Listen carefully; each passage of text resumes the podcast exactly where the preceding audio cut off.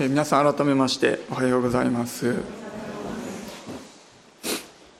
ちょうど2週間前になりますけれども13日の日曜日に長女になりますけれども無事に出産できまして皆さんのお祈りを本当にありがとうございました、え、助産師さんにスーパー安産やなと、え、言われるぐらいスムーズに生まれまして、まあ、本当に感謝でした、まあ、今4人での新しい生活、まあ、お母さん来てくれているので今5人ですけれども生活が始まっています、まあ、皆さんあの、まあ、妹ができて息子慶保がどんな反応するかなというふうに、えー、言っておられたんですけれども、まあ、2日前ぐらいにふと娘のところを見ると娘の枕元のところにですね今息子が一番大事にしている恐竜の卵が ポツンと置かれてたので、まあ、彼なりに愛情を表現してるのかなと思ってちょっとまあ嬉しかったです。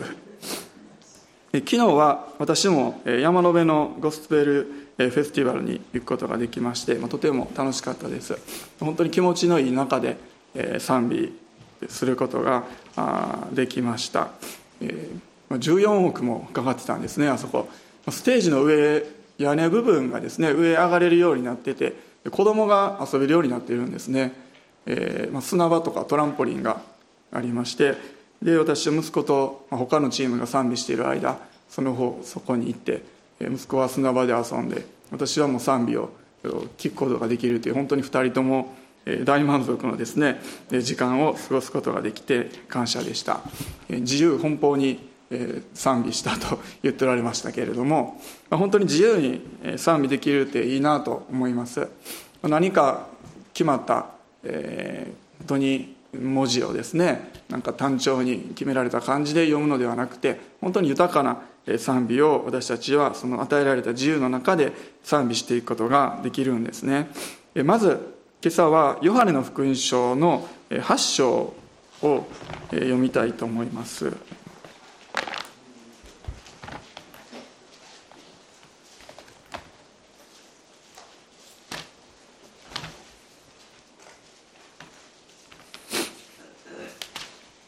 ヨハネの福音書8章の31節と32節を読みましょう。はい。イエスはご自分を信じたユダヤ人たちに言われた。あなた方は私の言葉にとどまるなら本当に私の弟子です。あなた方は真理を知り、真理はあなた方を自由にします。ありがとうございます。この御言葉はですね、まあ、よく考えてみるととても面白いなと思います。私の言葉にとどまるならあなた方は真理を知って真理はあなた方を自由にします。御言葉にとどまることによって自由になるんですよね。普通どっかにとどまる移動しないということは逆に不自由になるん違うんかなと。思うんです。でも私たちは御言葉にまたイエス様のもとにとどまることによって逆に自由になっていくんですね。これとても面白いなと思います。イエス様を信じた私たちは真理によって自由にされたんですね。で私たちがこう与えられているこう自由っていうものがどういうものなのかなということを今朝は皆さんと一緒に見ていきたいと思っています。まあ、自由と聞くと何か好き勝手に何でもしていいとそのようなことイメージまず思い浮かびますけれどもそういうことではないんですね。え今朝のタイトルは「十字架による自由」というえタイトルでメッセージしたいと思います。一つ目は私たちはまず罪の支配から自由になったということです。罪の支配から自由を得たんです。このことはローマ書の6章に詳しく書かれているんですけれどもローマ書6章の6節と7節をまず読みたいと思います。ローマ人への手紙6章の6節と7節です。はい。私たちは知っています。私たちの古い人がキリストと共に十字架につけられたのは罪の体が滅ぼされて私たちがもはや罪の奴隷でなくなるためです。死んだ者は罪から解放されているのです。でよくクリスチャンになったらこう不自由になると考えている人がいるかと思います。あれもしたらダメ。これもしたらダメで日曜日は教会に絶対に行かないとダメだからそんなんだったらクリスチャンなんてなりたくないと思う人もいるんですね。自分は自由がいいと。自分が好きなことをできる方がいいからそんなん嫌だと思う人がいるんです。でも実はそれは正反対であるということを聖書は言っているんです。イエス様を受け入れていない人は実は自由じゃなくて不自由なんですね。なぜかというと今の6節にあったように罪の奴隷だからです。それはどういうことかというとつまり自分の犯したくない罪も犯してしまう。犯さざる犯さざるを得ない状況にあるっていうことです。このことやめたい。したくないんだけれどもでもどうしてもしてしまう。やめることができない。これが罪の奴隷っていう状態なんですね。奴隷が主人の支配から解放されて自由になるためには2つの方法しかないんです。一つは主人がですね奴隷に対してもうあなたは自由にしてあげるよ。もう好きなようにしていいよと言って解放されて解放させてくれること一つ目。もう一つはもう死んでしまうことですね。もう死んでしまったらいくらどれだけ怖い厳しい主人であってももうその人に対してもうどうすることもできないんですね。その人を支配して言うことを聞かせるということはできなくなってしまうんです。しかし罪の奴隷ということを考えるときに罪という主人は私たちをもう簡単に自由にはしてくれるわけないんですね。絶対手放さないわけなんです。ですのでもう取り得るもう唯一の方法っていうのは私たちが死んでしまうこと。もうそれしかないんです。そして私たちが死ぬための場所を与えてくださったのがイエス様の十字架だったんですね。2000年前イエス様が十字架にかかられて死んだ時に私たちも一緒に十字架にかかられて死んだんだ一緒に死んだんだその時に罪の支配から私たちも解放されたんですね。十字架は私たちに罪の力から解放されてそして自由になることができる、まあ、そのような場所そして方法を私たちに提供してくれたんですね。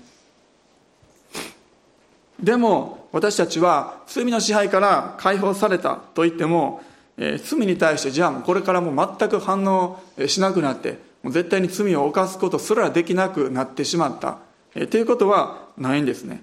現実に私たちは今でも罪を犯してしまうんです。まあなぜなら奴隷ではなくなったけれども悪の存在自体はまだ残っているんですね。そして私たちがまだ奴隷であった時の習性っていうのをまだ体に染み込んでしまっているんですね。そして誘惑もやってくる。でも私たちはもはや奴隷ではないので罪を犯さないということを選ぶことができるようになっているわけなんです。これが一番大きな違いですね。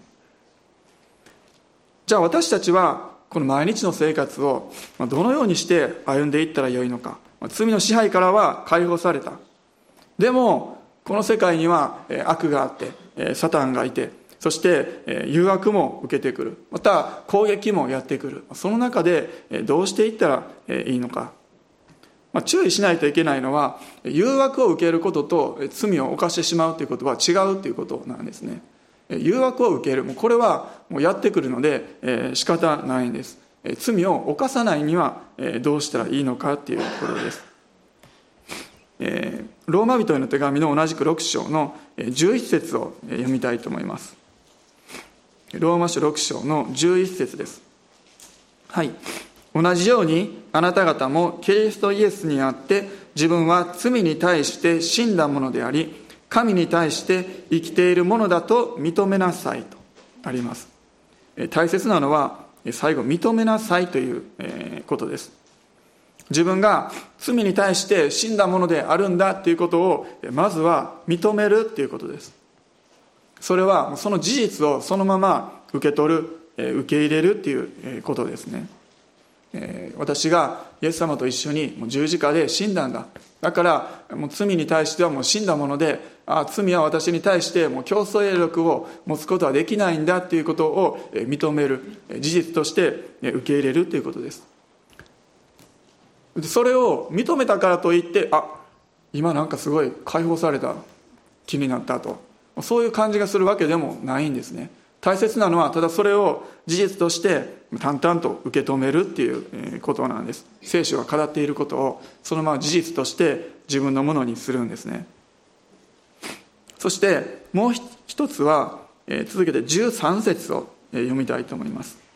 13節です。はい。またあなた方の手足を不義の道具として罪に捧げてはいけません。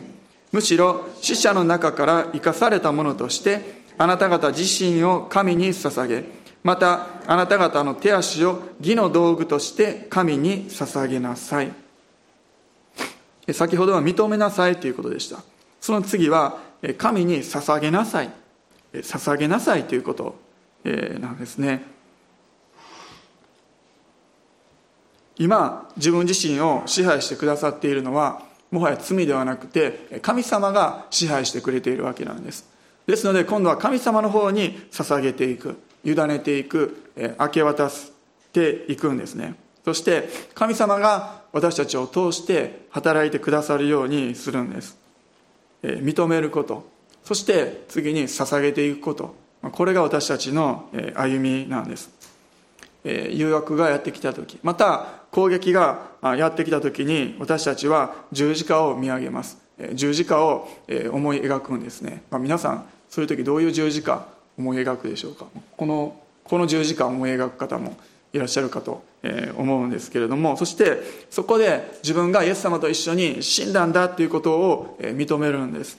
そして罪の方じゃなくて神様に自分を捧げていくそっちを選んでいくんですね。その時に聖霊様が働いてくださって私たちが神様に自分を捧げていくそっちの方に歩んでいくのを聖霊様が助けてくださるんです。罪の支配からの自由。もう一つは立法からの自由です。二つ目に私たちは立法からの自由を得たんです。ガラテヤ人への手紙を開きたいと思います。ガラテヤ書の5章の一節です。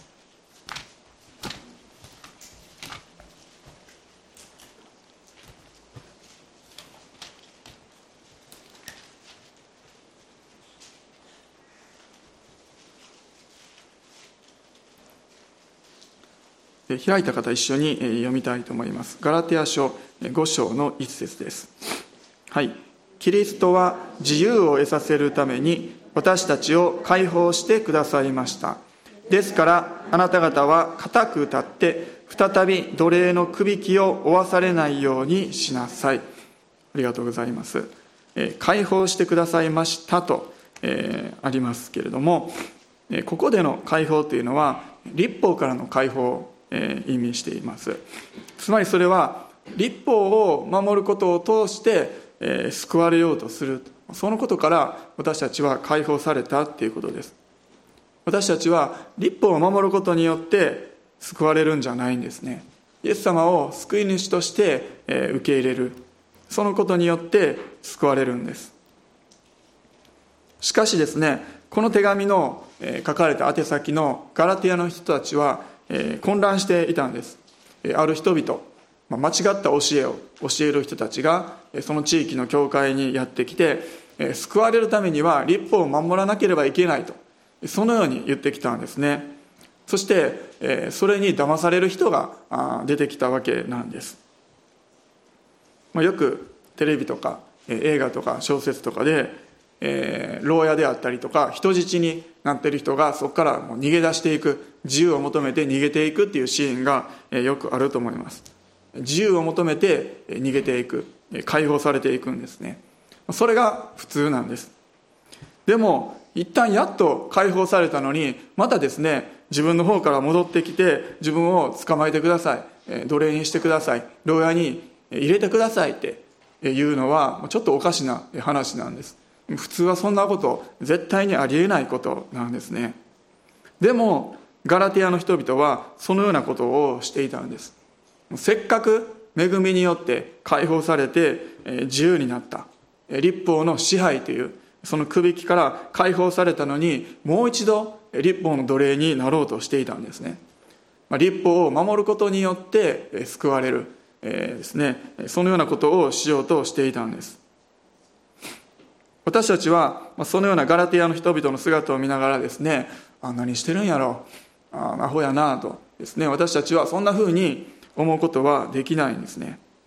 なぜなら同じような傾向を私たちも実は持っているからなんです。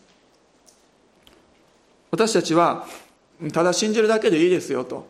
もう何もする必要ないですよ。ただイエス様あの皆を本当に叫叫び求めたらそれで救われるんですよ。イエス様あなたの救い主として受け入れたらいいんですよって。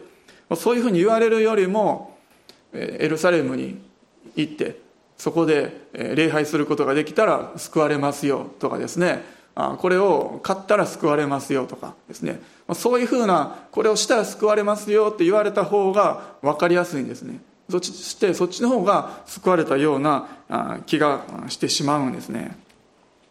またせっかく恵みによって救われているのにあこれができていないと何か救いから外れてしまいそうな気がする。そんなふうに私たちは考えてしまっているんです。そういうふうに考えている時に私たちは本当のガラティアの人々のようにせっかく解放されたのにもう一度立法に縛られることを選んでしまっているんです、まあ、皆さんも何かもう一度奴隷のくびきを自分から追いに行っていってしまっている。そんなことないかなと思います。何かをすることによって神様にこう認められようとしてしまう。そんなことはないでしょうか。立法による立法からの自由解放ということをお話ししましたけれどもでも本来は立法自体別に悪いものではないんですね。神様が私たちに立法を与えてくださった。そのことには理由があり目的があったんです。立法っていうのは神様が私たちに与えてくださったものなんです。なので素晴らしいものなんですね。そしてそれを通して何をすべきか何をすべきでないのかっていうのを私たちに教えてくれるんです。でもそれはただ単に教えて指し示すだけなんです。そしてそれを実行するための力は立法自体にはないんですね。まあ例えて言ってみれば1歳半の息子に対してめっちゃ細かくて難しいプラモデルを渡してそして説明書も渡してあげてもうこれ見て順番通りに組み立てたら完成するよと言ってあげる。でも手伝ってあげない。そんな感じなんですね。こうすべきだということは教えてくれるんだけれどもそのための力っていうのは立法自体にはないんです。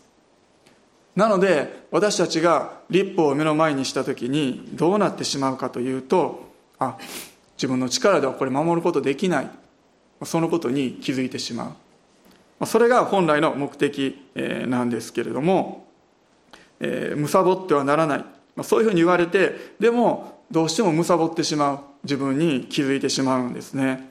もっと言うと立法を目の前にした時に実は立法を守りたくないなと思ってしまう自分の心に気づいてしまうんですね。その時にあ自分はなんて汚いものなんだろうかと。そのように気づいてショックを受けてしまいます。でもそのように気づいてあ自分はどうすることもできないと気づいて神様の方に私たちが向かっていく。それが立法の役割なんですね。パウロもそうだったんです。彼は生まれてからずっと立法を厳格に守られるようにですねしてきたんだけれどもでも結局守ることができない自分に直面して彼は苦しんだんですね。でも彼は十字架を見上げてあそこに救われるための恵みがあるんだそのことに気づいたんです。イエス様は私たち私の全ての罪を背負って自分のために罰を受けて死んでくださったんだ。彼は気づいたんですね。つまり自分が立法を守ることができない。そのことによって受けるはずだった罰をイエス様が代わりに受けてくださったんですね。これが恵みなんです。立法が私たちに要求すること。それは究極的には私たちが死ぬことなんです。なぜなら私たちは完全には立法を守ることなんて絶対にできなくて破ってしまう犯してしまう罪を犯してしまうから。そして罪の報酬は死だからなんですね。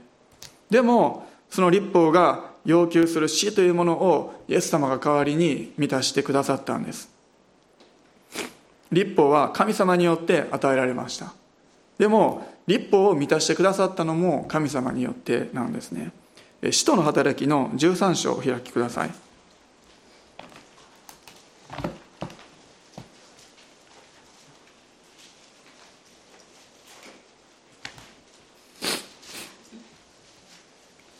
使徒の働きの13章の38節と39節を読みたいと思います。使徒の働き13章の38節と39節です。開いた方一緒に読みましょう。はい。ですから兄弟たちあなた方に知っていただきたい。このイエスを通して罪の許しが述べ伝えられているのです。またモーセの立法を通しては義と認められることができなかった全てのことについてこの方によって信じる者は皆義と認められるのです。今朝は新海訳2017で読ませていただいたんですけれどもま第3版の方えちょっとえー、結構異なっているんですけれども第3版の方の39節はこのようになっているんですね。モーセの立法によっては解放されることのできなかった全ての点について信じる者は皆この方によって解放されるのです。この方によって解放されるのです。この方っていうのはもちろんイエス・キリストですね。イエス様によって私たちは解放されたんです。私はキリストと共に十字架につけられたとあるようにイエス様を信じる信仰によって私たちもイエス様の死に合わされてそして私たちも死んで立法の要求から解放されたんですね。立法を守ることができないそのことの罪から私たちは解放されたんです。イエス様がそれを代わりに追ってくださったということができます。このように私たちはイエス様を信じることによって本当に素晴らしい自由というものを得ることができたんですね。良いことをして神様に認められたい。でも良いことをすることができない。どうしたらいいんだっていうそのような悩みから私たちは解放されたんです。このような例え話があります。ある年寄りの修道者修道士ですね。彼が若いお弟子さんと一緒に歩いていたそうです。で2人が歩いているとあるところで小さな川が見えてきてそのほとりに若くて美しい女の人がきれいな服を着て途方に暮れて立っていたそうです。修道士は女性に言ったんですねこちらに来なさい。私が小川を渡らせてあげましょうと。修道士はこの女性を背負って川を渡って向こう岸に着くと女性を降ろしたそうです。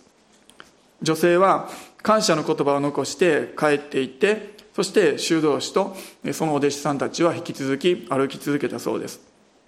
でもですねこの様子を隣で見ていた若いお弟子さんの方は修道者のその行動に腹を立てて怒ったんですね。実は心の中で腹を立てていたんです。そして夕方ぐらいになってもう川からもだいぶ遠くまで来た時に若いお弟子さんはそれまでずっと心の中に溜めていた不満というものを修道士にぶつけていったんです。修道者は女性を近づけてはいけないはずですそれなのにどうしてあなたは女性を背負って川を渡ったのですか？と。彼はそのように言いました。修道士はですね弟子の言葉を聞きながら微笑みを浮かべてこのように答えました。私は小川を渡してすぐにその女性を下ろしたけれどもあなたはなぜまだ女性を下ろすことができないでいるんですか？と。私たちはですねよく自分の中の何かに縛られてしまってあこれはしてはいけない。こうなっているべきだ。こうするこうしなければならないんだとそのように考えてしまうんです。本来は別にそのこと自体は悪いことではないかもしれないです。でもそのことに縛られてしまうあまりに本来の目的っていうものを見失ってしまうんですね。そしてその重荷っていうものをずっと背負ってしまうんです。たとえ小さなことであってもそれが自分の心の中に自分の背中にずっと乗って離れないということがあると思います。なんであの人はこうするべきなのに、えー、こうしないんだろう。その人の顔を見るたびにそれを思い出してしまう。そしてずっとそれが心に引っかかる。そして背中に重りとして乗っているということあると思うんですね。そして不平不満を神様に言ってしまうんですね。でも本来なら私たちの重荷というものはイエス様がすでに負ってくださったはずなんですね。でもそれらをなぜか私たちの方からですね一つ一つもう一度拾い上げてしまう縛られる方へと自分を向かわせてしまう本当に愚かなことですけれども私たちはそういうことをしてしまうんです。でも本当は私たちはすでに解放されているんですね。立法から解放された私たちじゃあもう好き放題やったらいいかもうそんなこと気にしないでいいそういうことはないんですね、えー、ローマ書に戻りまして8章を読みたいと思います8章の4節です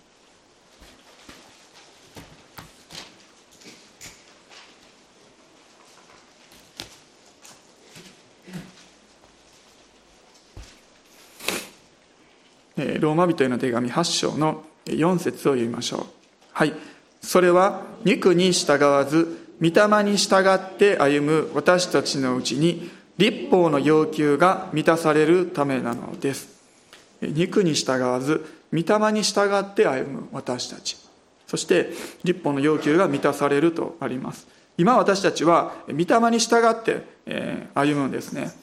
私たちが目を向けるべきものは立法じゃなくて私たちのうちにおられる精霊様なんですそして私たちが精霊様に目を向けて導かれていく時にどこに導かれていくかというとそれは愛していくということなんです。主を愛していくこと。また隣人を愛していくこと。イエス様言われましたけれどもその愛するっていうことが今私たちがしていくことなんですね。ちょっと前に結構前ですけれどもこういうことがありました。確か鹿島の教会だったかなと思うんですけれども教会に行ってですねトイレに入ったんです。そしてふとトイレの奥の方の壁を見てみるとですねちっちゃい張り紙がしてあったんですね。そして張り紙なんて書いてるのかなと思って見たら一言「壁紙を剥がさないでください」と書いてあったんですね。そしてその張り紙のこう横を見ると確かに壁紙がちょっと剥がれかけてるんですね。で多分子供がちょっといじって余計にこうひどくなりかけてるような感じだったんですね。でその張り紙を見た時に、まあ、皆さんどうかわからないですけど私の心がどうなったかというとめっちゃ剥がしたくなってくるんですね。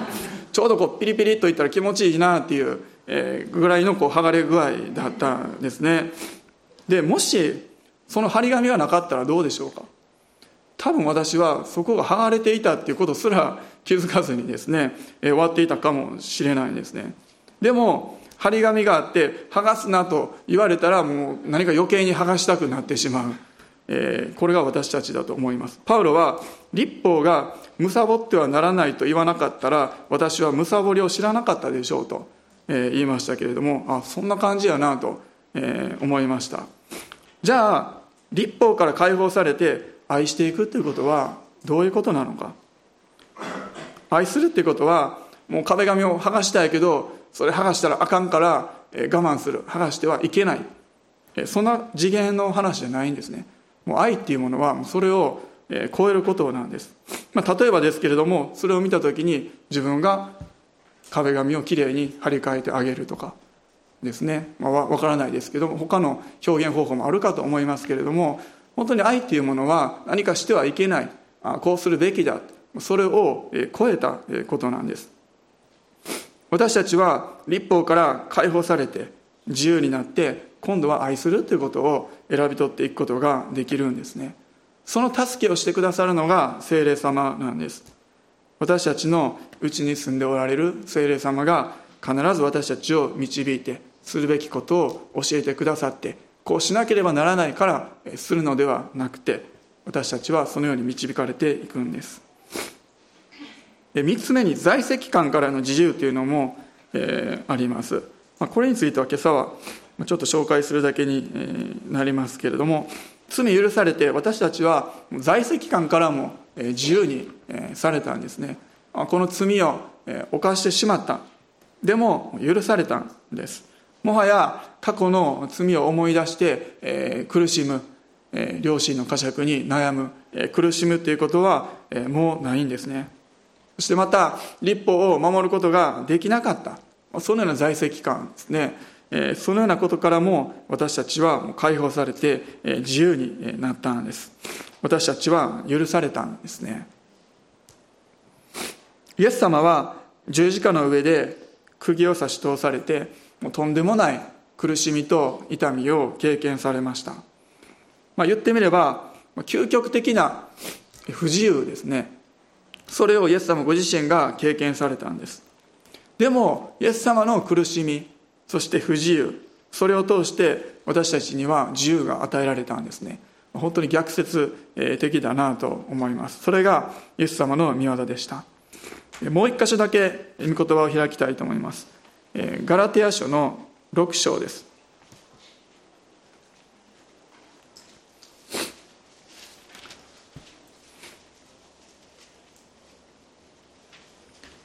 ガラテヤ人への手紙の6章の14節を読みたいと思います。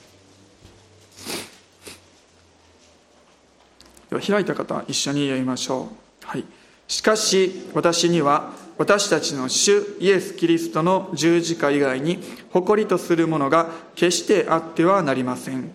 この十字架につけられて世は私に対して死に私も世に対して死にました、まあ、この背景としてはパウロに敵対する人たちがいました。彼らは自分が割礼を受けているということを誇っていたんですね。自分は割礼を受けているんだと。じゃあそれに対してパウロはどのように反論するのか。自分は割礼を受けていないということを誇るのか。実際パウロは割礼を受けていたんですけれどもただパウロが主張したことは割礼を受けているとか受けていないとかそんなことじゃなかったんですね。そんなことはどうでもいいと。ただ彼は十字架だけを誇ったんですね。私たちも何を持っているか持っていないかこれをしたこれをしていない。そうじゃなくてただ彼のように十字架だけを誇りとしたいと思います。この十字架につけられて世は私に対して死に私も世に対して死にましたとあります。十字架は古い世界と私たちとの関係っていうものを完全に断ち切ったんですね。何かをこうしようとしてくるような世界強制するようなものに対して私たちは死んだんです。そして罪の奴隷となっていた私たちも十字架について死んだ。後に残ったのは解放と完全な自由。それだけなんですね、まあ、この箇所ちょっとえ分かりにくいんですけれどもある本を読んでいた時にまこのことをちょっと分かりやすく書かれている文章分かりやすいなと私が思った文章がありました。ある手紙の一部分なんですけれどもえ教会ができてまだ間もない時代初代教会の時代にある弁償家がローマの役人に宛てた手紙です。古い手紙です。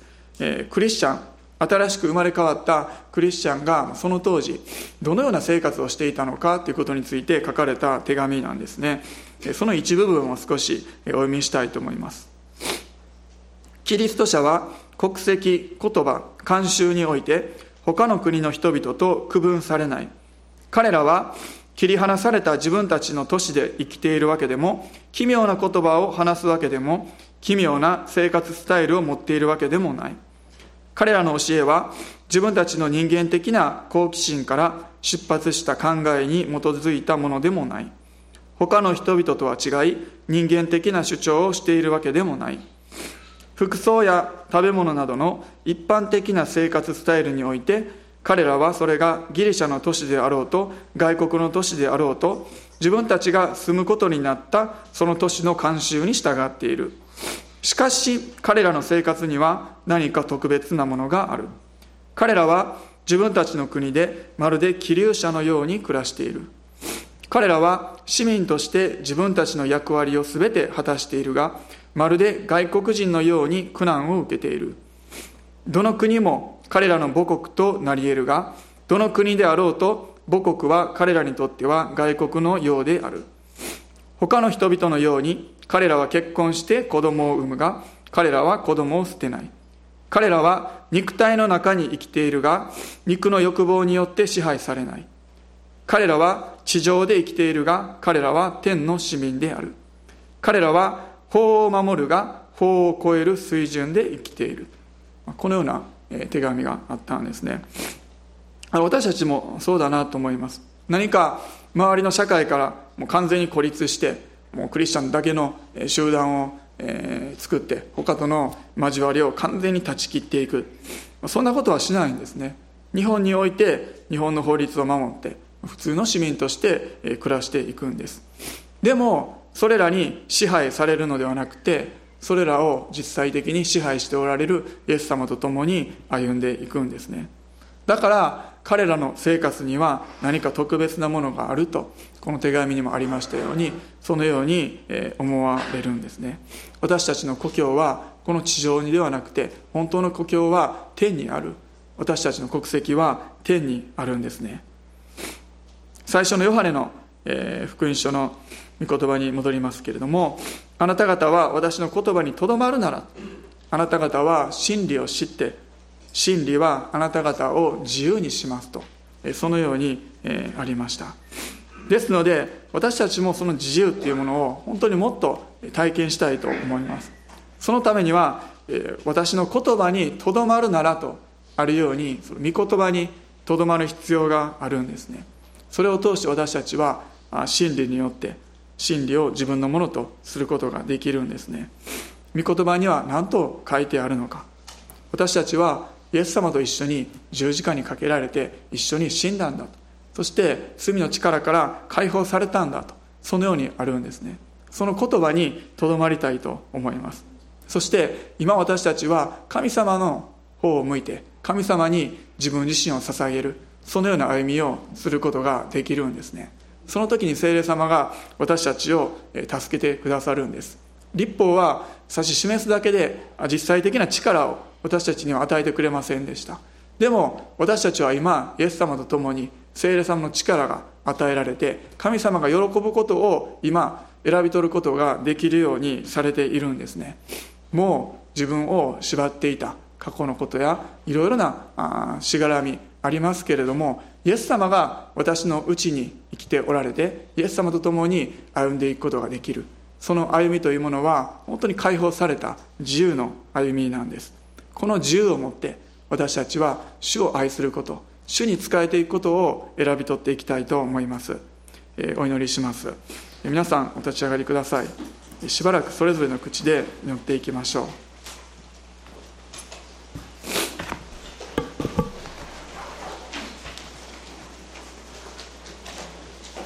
しばらくですねそれぞれの心にイエス様がついてくださった。十字架を思い浮かべていきましょう。そして本当にそこに自分自身も重ねて私もイエス様あなたと共に死んだんだと。そしてあなたと共に葬られてそして今あなたと共に復活して新しい歩みをすることができている。そのことをもう一度心に思い浮かべて主に感謝していきたいと思います。ハレルヤシハレルヤシ私たちは今復活されたイエス様と共に新しい歩みをすることができるんです。ハレルヤシ古い自分はイエス様と一緒に知りました。ハレルヤシハレルヤシイエス様ありがとうございます。ハレルヤシイエス様ありがとうございます。ハレルヤシハレルヤハレルヤハレルヤシハレルヤシ天のお父様ありがとうございます。今朝もあなたが私たちに御言葉を通して語ってくださったと信じます。またインターネットや DVD を通してこの礼拝に参加しておられる方にも主が語ってくださったと信じます。あなたが十字架にかかってくださったがゆえに私たちが解放されて自由になったことを心からありがとうございます。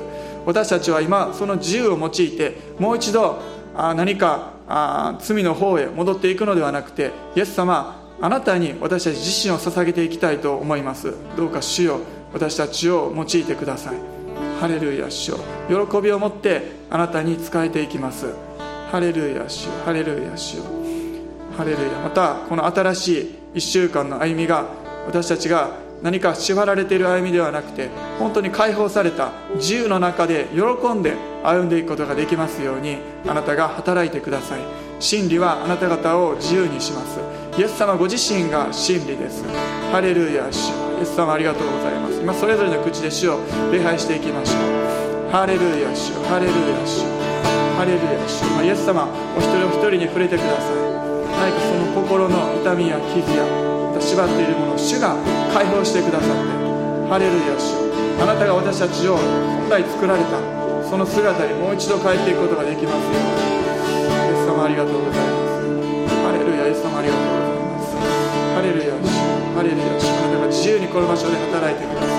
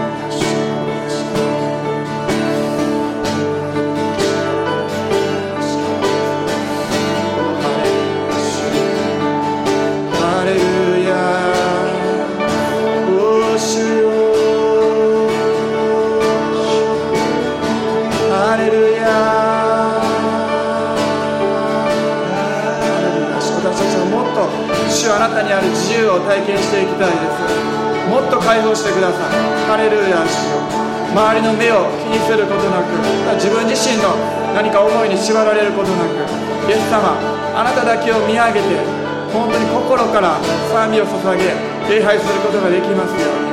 今この場所だけではなくて明日から私たちの家でまたそれぞれの使わされている場所であなたの解放を体験していくことができますように。ハレルヤ主囚われ人には解放をあなたが与えてくださいます。ハレルヤ主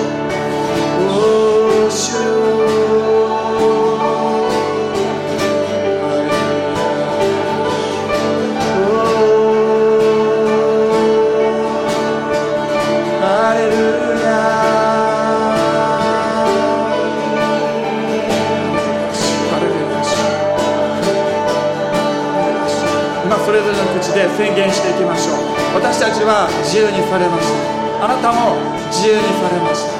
ハレルヤ主ハレルヤ主ハレルヤ主もう恐れることは何もないです。主が共におられますから。主が私たちのうちにおられますから。ハレルヤ主イエス様ありがとうございます。ハレルヤ主ハレルヤ主痛みから解放されます。苦しみから解放されます。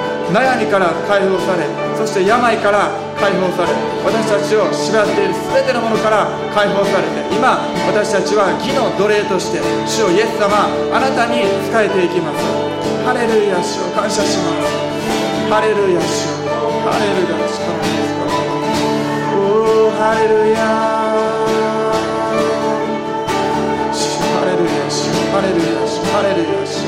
私たち一人一人が今週あなたにある新しい自由を体験していくことができますように。ハレルヤ主